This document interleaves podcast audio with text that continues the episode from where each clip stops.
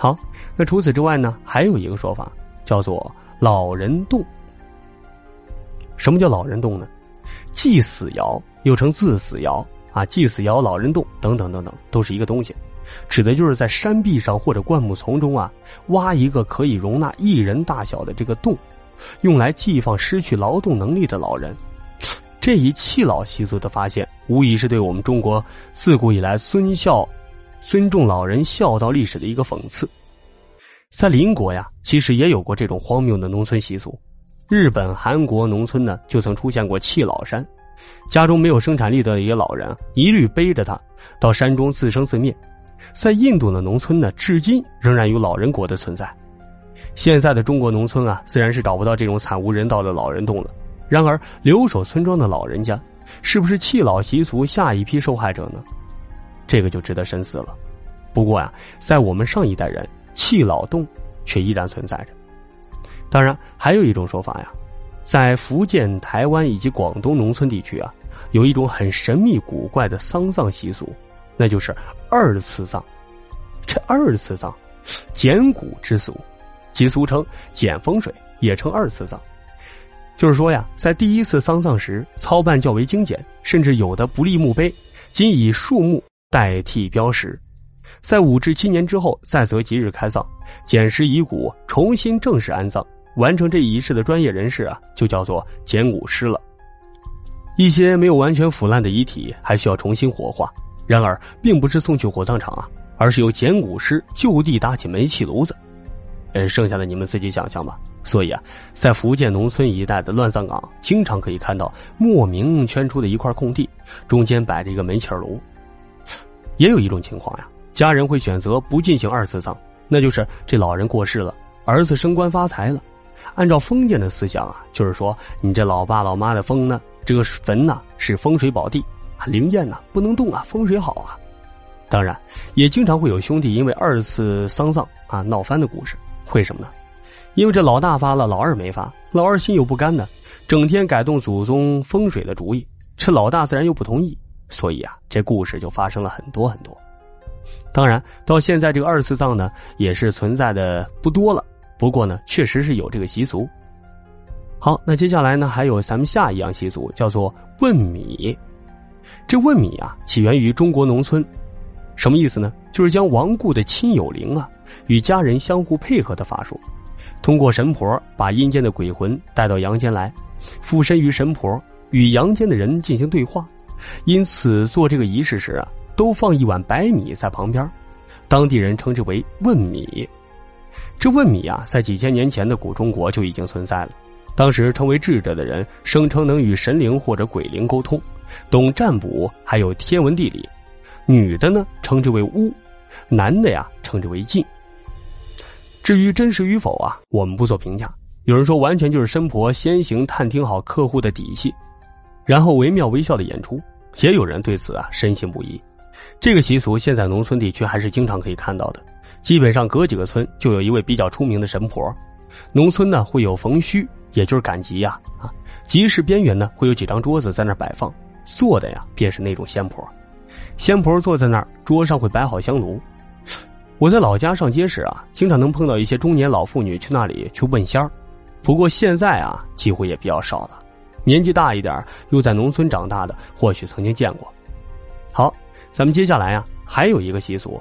啊，叫做翻刺床。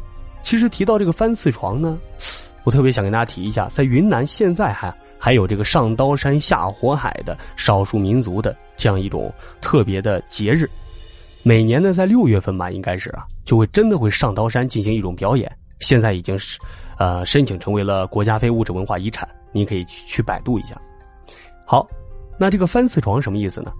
翻刺床啊，是广东省湛江市地区一种自然神秘的传统民俗活动，就是将带刺儿的这个树枝啊扎成一张床，啊，勇敢的村民呢脱光了衣服在床上打滚儿，翻滚者经常被刺的是伤痕累累啊。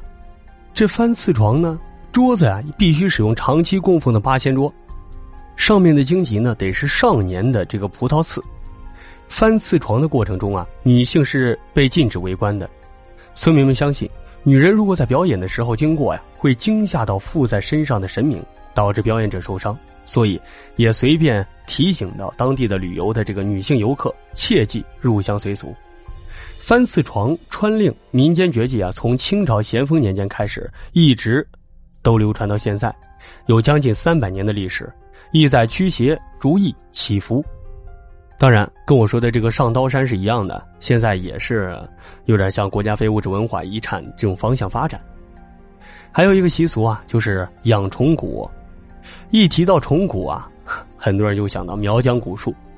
网络盛传湘西苗族人呢养蛊下蛊，技艺精湛，神通广大，一只小虫子就就能让你疯疯癫癫，甚至全身溃烂。最早的养蛊记载啊，是从晋朝以后就有文献记载了。而宋代以后呢，又有人对蛊啊进行了系统分析，把蛊的分类包括蛇蛊、金蚕蛊、南片蛊、石头蛊，还有泥鳅蛊、中害蛊、错蛊、种蛊等等等等。当然，除此之外还有一个蛊叫猫蛊，嗨，想想都可怕。喵星人那么机智，肯定是所到之处非死即伤啊。一个真实的故事啊，主角是一个当年到农村支援的知青，他年轻的时候就插队到了苗寨，还娶了一个苗族姑娘。当时结婚什么的，无非就是请乡下喝酒，没办法，也没办过法律手续。后来改革开放了，政策是结婚的知青啊不能回城，但是他一定要回城，其中细节就不知道了。总之啊，最后是回城来了，但是呢，却是被当地的苗人下了药，一时清醒，一时疯癫，说是啊中了情蛊。那至于真假，这个就不好说了。那接着呢，还有咱们最后一项要聊的民俗，叫做配阴婚。哎，冥婚，我相信大家应该都听说过，被美国地理杂志评为是最邪恶的民间习俗。美国人是无法相信这种恐怖的黑魔法竟然真的存在，而我要告诉他们啊，这种习俗不仅发生在过去，也发生在现在。咱们以前呢也听说过这个关于配冥婚的事儿。而且啊我以前也做过一期节目，说在河南呢，有人把这个尸体新鲜的尸体啊，刚埋进去，然后呢，这个挖出来，然后倒卖女性尸体，用来配冥婚。所以啊，如果大家感兴趣，可以往前面几期节目去找一找，我忘了哪一期了啊。那精神病女子被卖后死亡，尸体呢就被人配了冥婚。十五岁的少年被围殴身亡，赔偿款呢用于买骨冥婚。延安夫妇被杀害，原因呢也是被配冥婚。还有啊，这个智障女被多方转让，最后沦为冥婚牺牲品。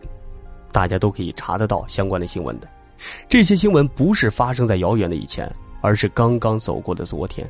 所以，这个恐怖的习俗依然在中国农村传播着，甚至涌现出来配阴婚这一条龙的服务的获利方式。有专门的冥婚媒人，有专业的冥婚主持人。啊，甚至还有不择手段的卖尸人、偷尸人。所以啊，民间的习俗呢千千万，说法又千千万。不过呢，我们现在还是要弘扬科学啊，摒弃一些社会的陋习。不过，什么叫陋习呢？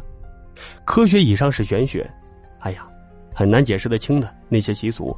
不过，他们确实还真就有用。好了，不多做评价。在您的身边有哪些古怪的习俗呢？可以跟我们一起来分享。您可以在我们的节目底下评论留言支持一下。您的每一条评论留言我都会回复的。感谢各位支持，我是洛林，咱们下期节目再聊。